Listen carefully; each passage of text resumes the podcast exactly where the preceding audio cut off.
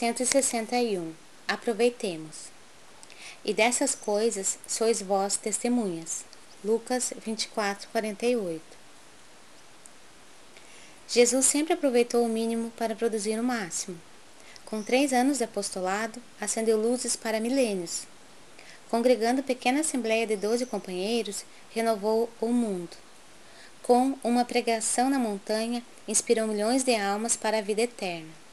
Converte a esmola de uma viúva em lição imperecível de solidariedade.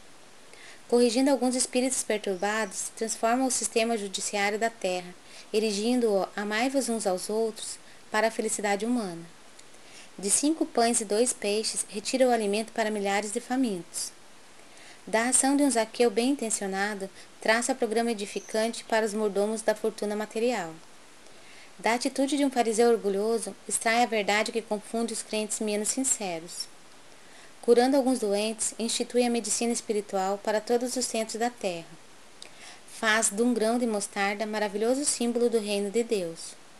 De uma dracma perdida, forma ensinamento inesquecível sobre o amor espiritual. De uma cruz grosseira, grava a maior lição de divindade na história. De tudo isso, somos testemunhas em nossa condição de beneficiários. Em razão de nosso conhecimento, convém ouvirmos a própria consciência. Que fazemos das bagatelas de nosso caminho? Estaremos aproveitando nossas oportunidades para fazer algo de bom?